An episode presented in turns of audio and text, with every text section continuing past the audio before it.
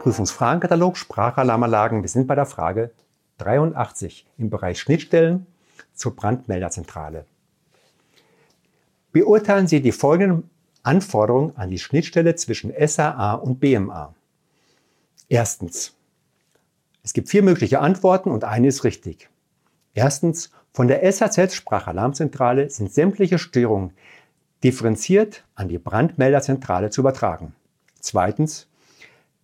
Es ist nicht ausreichend, Störungen in der SAA als Sammelsignal an die BMA zu übertragen. Drittens.